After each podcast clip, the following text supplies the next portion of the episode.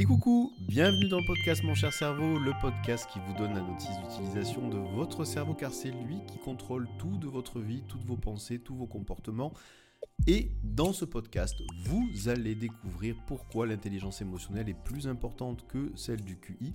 Vous allez surtout apprendre à l'améliorer et comprendre comment l'utiliser pour justement faire les bons choix de votre conjoint à votre travail en passant par les choix de votre réussite.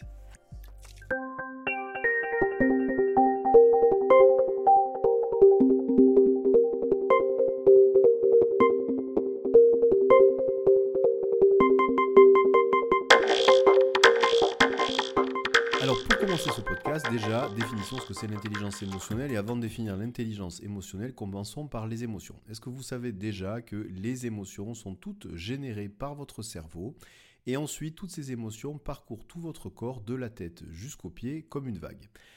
Oui, effectivement, c'est votre cerveau qui génère toutes les émotions quelles qu'elles soient. Et comment?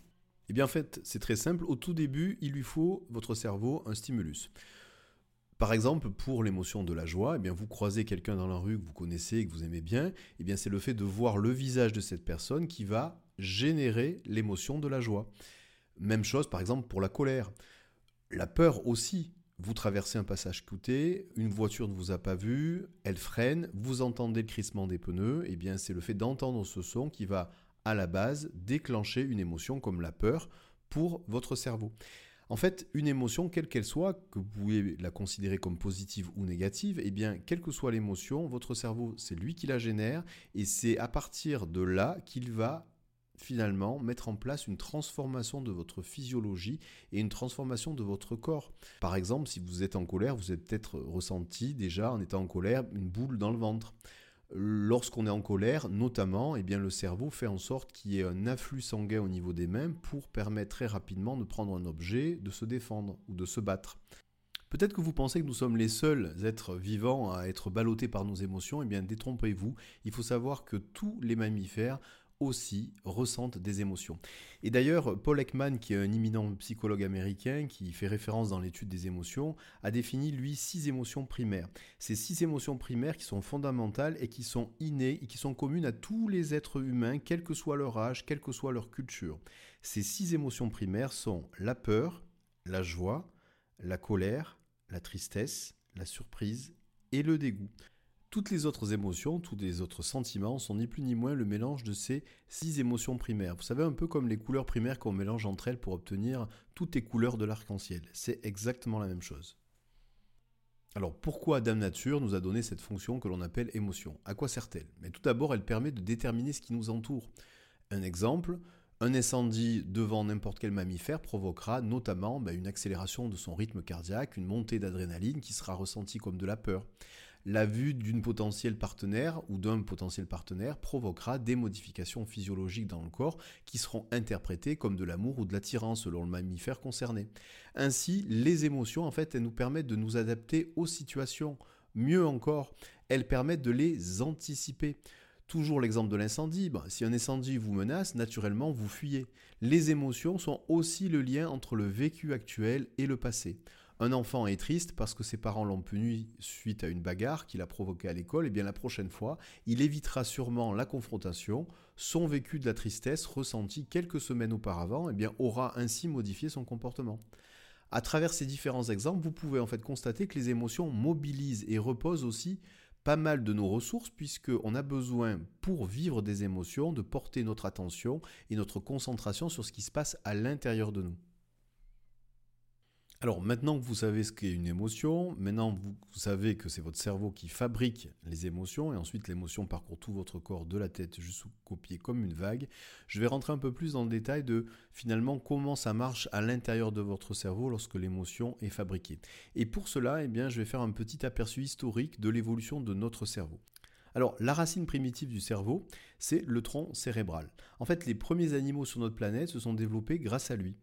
Et ensuite, des millions d'années plus tard, il y a une partie supérieure qui est venue se développer sur ce tronc cérébral comme une espèce d'excroissance. Et en fait, très précisément, cette partie ressemble à une espèce de couronne qui vient border le tronc cérébral. Et les chercheurs ont donc nommé cette partie le système limbique, car en fait en latin, limbus, ça signifie le bord. En fait, c'est un système, c'est le système limbique qui constitue le cerveau dit émotionnel. Et à ce stade, eh bien, il n'existe toujours pas de cerveau rationnel.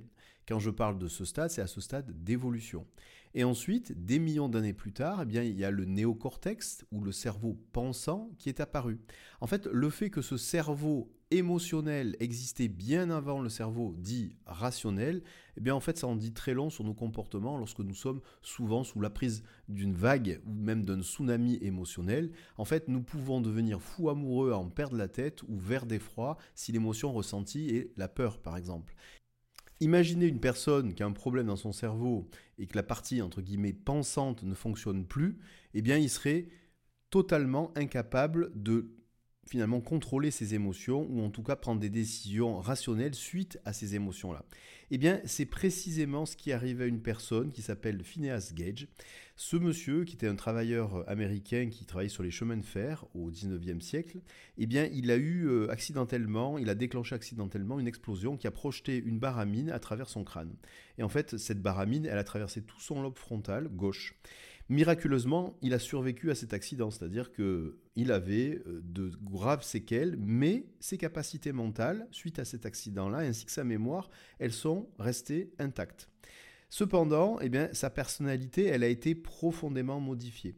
Avant l'accident, en fait, il était considéré comme un homme qui était responsable, sérieux. Et puis juste après l'accident, il est devenu impulsif, irrévérencieux, incapable de planifier quoi que ce soit. En fait, il avait vraiment du mal à contrôler ses émotions et à se comporter de manière, je vais dire, socialement appropriée.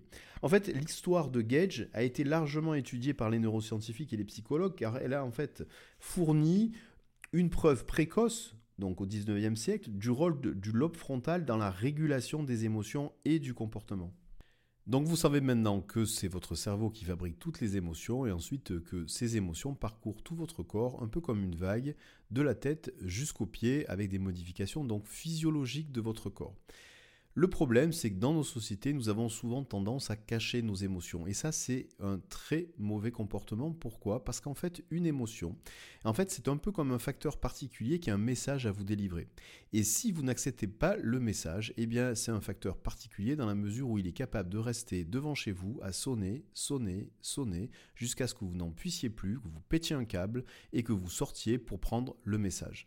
Et donc que la vague émotionnelle se transforme en tsunami. Alors quels sont ces messages? Eh bien le message de la joie par exemple, message donc de votre inconscient, eh bien le message de la joie c'est je suis pleinement aligné avec ce que je suis. Le message de la peur, c'est attention, danger. Face euh, à ce message-là, eh bien votre cerveau va opter suivant trois options l'attaque, la fuite ou rester figé. Le message de la colère, c'est méfie-toi de ceux qui n'ont pas la même vision que toi du monde. Et on l'expérimente pas mal, la colère, en ce moment. Le message de la tristesse, c'est dis au revoir à quelque chose ou à quelqu'un. Parmi ces messages-là, eh bien, ce qui est très important, c'est de comprendre chaque fois qu'une émotion vous traverse, quel est le message que votre cerveau et plus précisément votre inconscient veut vous faire passer. Alors pourquoi je vous dis que c'est important de comprendre le message que veut vous faire passer votre inconscient lorsqu'il génère en vous une émotion? Eh Bien, tout d'abord, c'est important parce que nos émotions influencent nos décisions et des fois même de manière très subtile. Et prendre conscience de l'impact de ces émotions sur nos pensées et nos comportements, ben, simplement peut nous aider à prendre des décisions qui sont plus réfléchies et équilibrées. Est-ce que vous avez jamais euh, regretté d'avoir pris une mauvaise décision sous le coup de la colère ou d'une joie trop intense? Eh bien, c'est bien la preuve qu'effectivement nos émotions influent nos décisions. Comprendre aussi l'émotion qui nous traverse pendant un conflit, eh bien, ça permet aussi de prendre une certaine distance. Par exemple, si vous, êtes, si vous disputez avec votre conjoint, eh bien, Déjà, dans un premier temps, vous savez maintenant que c'est le cerveau émotionnel qui agit et que c'est comme une vague et qu'il faut laisser passer cette vague. Et donc, ce que je peux vous conseiller, c'est, dans un premier temps, s'il y a conflit, c'est d'aller prendre l'air, d'aller marcher seul, faire en sorte que ça redescende, que le cerveau pensant, rationnel, reprend le dessus sur l'émotion, laissez cette vague émotionnelle pour qu'ensuite vous puissiez revenir, discuter avec votre conjoint pour, dans un premier temps, lui expliquer quelle émotion vous avez vécue et comprendre aussi l'émotion que votre conjoint a vécue aussi et quel était le message pour chacun de cette émotion. Ça permet de rationaliser tout ça et d'essayer de comprendre aussi à la fois comment vous, vous fonctionnez, comment l'autre, votre conjoint en l'occurrence pour cet exemple, fonctionne. Alors pour ce qui est de vos enfants, même chose, et même plus important encore, parce qu'un enfant, en tout cas dans la petite enfance, eh bien son système euh, de raisonnement, la partie rationnelle du cerveau est en cours d'évolution, et donc ils sont plus facilement encore ballottés par ces vagues émotionnelles. Et donc lorsque votre enfant est ballotté par exemple par de la tristesse ou de la colère, eh bien ça ne sert à rien d'essayer de le raisonner au moment où la vague émotionnelle est en train de le submergé. Ça ne sert strictement à rien. Vous vous épuisez strictement pour rien parce que dans la façon dont est constitué son cerveau et dans la façon dont la part émotionnelle prend le dessus sur la part rationnelle, eh bien il ne vous reste qu'une chose à faire, c'est d'être dans l'empathie, c'est-à-dire accompagner votre enfant dans cette émotion jusqu'à ce que la vague passe et une fois que la vague est passée, vous pourrez ensuite lui parler et essayer de le raisonner. Alors peut-être qu'à ce stade-là du podcast, vous avez compris maintenant que vous ne pouvez pas faire disparaître une émotion. Souvent d'ailleurs, j'ai des personnes qui viennent me voir en disant j'aimerais apprendre à gérer mes émotions, c'est-à-dire à faire disparaître certaines émotions. Non, c'est impossible. Vous savez maintenant que c'est un processus inconscient, que cette vague émotionnelle parcourt tout votre corps de la tête jusqu'aux pieds, et tout ce que vous pouvez faire, c'est par la connaissance de cette émotion et par la connaissance du message qui est véhiculé dans cette émotion, eh bien, limiter la hauteur de la vague de façon à ce que cette vague ne se transforme pas en tsunami. Donc en fait, refouler ces émotions, ce serait un peu comme mettre de la poussière sous le tapis. Au début, ça peut être intéressant, mais a un moment, ça commence à devenir très compliqué, d'où euh, la vague qui se transforme donc euh, en tsunami. En fait, des études ont même montré que le fait de refouler des émotions négatives sur l'instant présent, eh bien ça apporte un certain confort, mais tout de suite après ou quelques temps après, eh bien, il y a tout un chapelet d'émotions négatives qui vont naître de ce refoulement de cette émotion négative. Je vous donne un exemple très concret. Si vous refoulez la colère provoquée par exemple par une situation particulière, eh bien, le comportement de quelqu'un, hein, pour prendre un exemple, eh bien, mieux vaut exprimer votre désaccord et votre agacement tout de suite, car cette colère ressassée en boucle, eh bien, les jours suivants, pourra faire émerger d'autres émotions négatives comme la tristesse, le dégoût, voire même de la haine, au risque de vous submerger.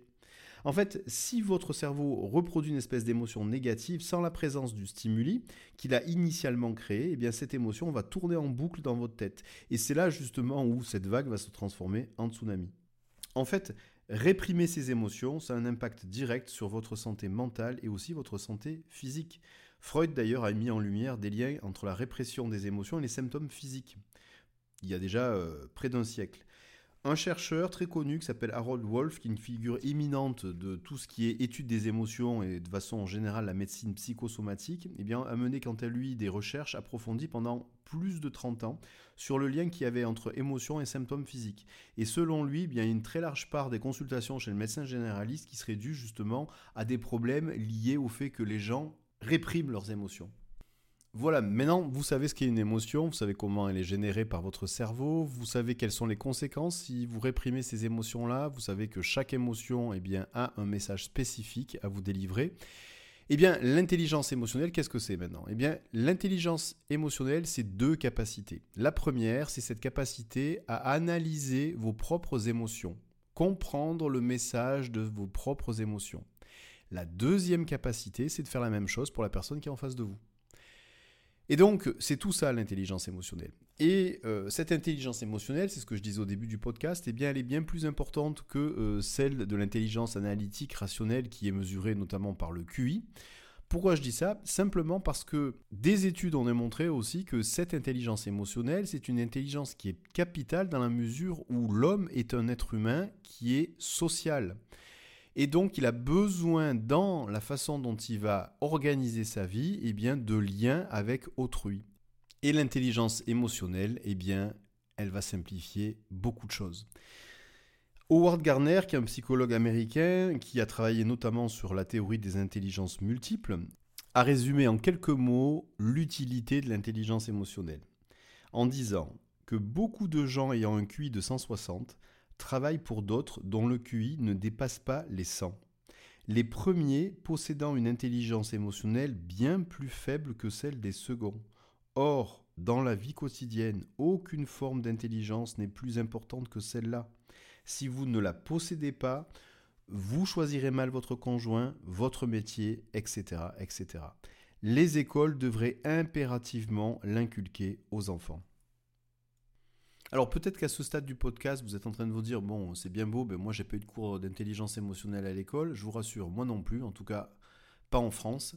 Il faut quand même savoir que certains pays euh, dispensent justement des cours d'intelligence émotionnelle, notamment le Danemark qui fait ça déjà depuis 1975 dans toutes les écoles. Néanmoins, bonne nouvelle, je vous rassure, l'intelligence émotionnelle, ça peut se travailler à tous les âges. Le premier conseil que je peux vous donner, c'est une progression logique. C'est d'ailleurs de commencer dans un premier temps à augmenter votre capacité d'analyse des émotions qui vous traversent avant de comprendre celles qui traversent les autres. Ça paraît évident, mais je préfère le préciser.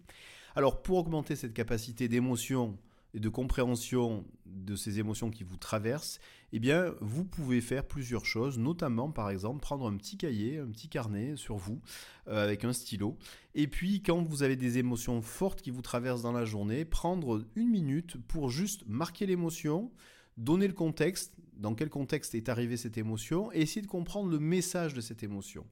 Alors, pourquoi je vous parle de cahier et de stylo et pas de téléphone, simplement parce que le fait de faire ça, dans un premier temps, alors ça peut paraître très scolaire, mais il faut savoir que quand vous prenez un stylo et que vous écrivez sur un bout de papier, vous engagez des processus de réflexion et de cognition qui sont différents dans votre cerveau que ce que vous pouvez engager en tapant sur un téléphone. Voilà, donc ça c'est la première chose, ça va vous aider à avancer plus vite. Alors, bien entendu, au début, ça peut paraître un peu mécanique de dire, oh, bah, tiens, j'ai mon petit cahier, euh, je vais noter les émotions. Le but, c'est d'en noter, par exemple, 2-3 dans la journée. C'est déjà pas mal. Eh bien, le fait que vous puissiez les noter, ça va déjà mettre en lumière ces émotions-là et que vous puissiez avoir le temps nécessaire pour analyser ces émotions-là. Alors, c'est une phase d'apprentissage vous allez, bien entendu, au début, peut-être prendre un peu de temps pour le faire, pour reconnaître l'émotion, pour essayer d'analyser le message, mais vous allez voir qu'au fur et à mesure, si vous tenez le rythme, si vous faites ça pendant plusieurs jours, plusieurs semaines, eh bien, c'est une habitude que vous allez intégrer vous-même. Et au bout d'un moment, vous allez vous surprendre à faire cette analyse-là de qu'est-ce qui me traverse, c'est quoi le message que l'émotion veut me faire passer, sans même ouvrir votre carnet et sans prendre votre stylo. C'est-à-dire progressivement, votre cerveau va intégrer cette analyse-là et ça va devenir une habitude, une nouvelle habitude. Et c'est d'ailleurs comme ça que vous allez pouvoir, dans un premier temps, augmenter cette capacité d'analyse de vos émotions. Vous l'avez compris, ça fait partie de l'intelligence émotionnelle. Et c'est la première phase qui est indispensable. Avant de comprendre les émotions des autres, c'est quand même important de comprendre les vôtres. Deuxième phase, vous l'avez compris, une fois que vous maîtrisez ça, bien vous faites la même chose. Au bout d'un certain temps, vous reprenez vos petits cahiers.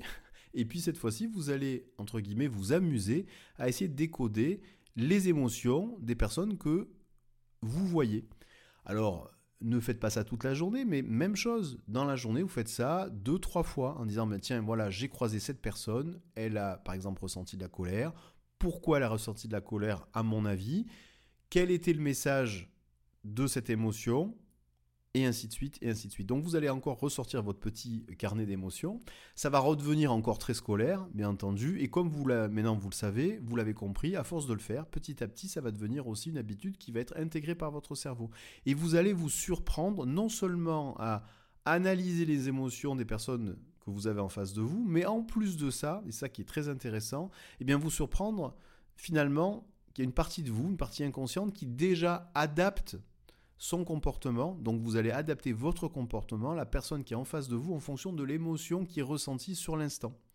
Et c'est ça aussi l'intelligence émotionnelle, c'est cette capacité à être d'une part dans l'empathie, c'est-à-dire de comprendre, analyser l'émotion qui est en train de traverser la personne qui est en face de vous, mais aussi l'intelligence émotionnelle, c'est cette capacité aussi à adapter votre comportement en fonction de cette émotion qui traverse la personne qui est en face de vous.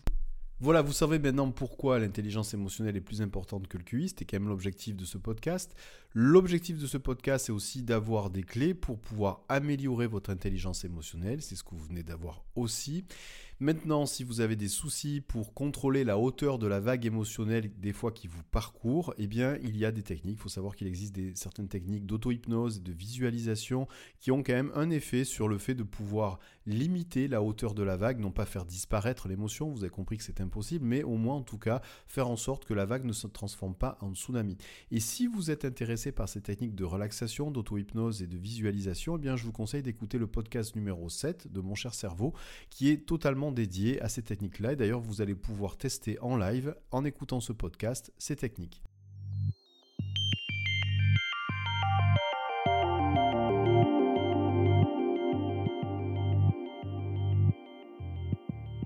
Et voilà, ce podcast se termine. Si vous avez des questions, eh bien n'hésitez pas à me les poser euh, directement sur mon site. Vous avez euh, mon mail de contact.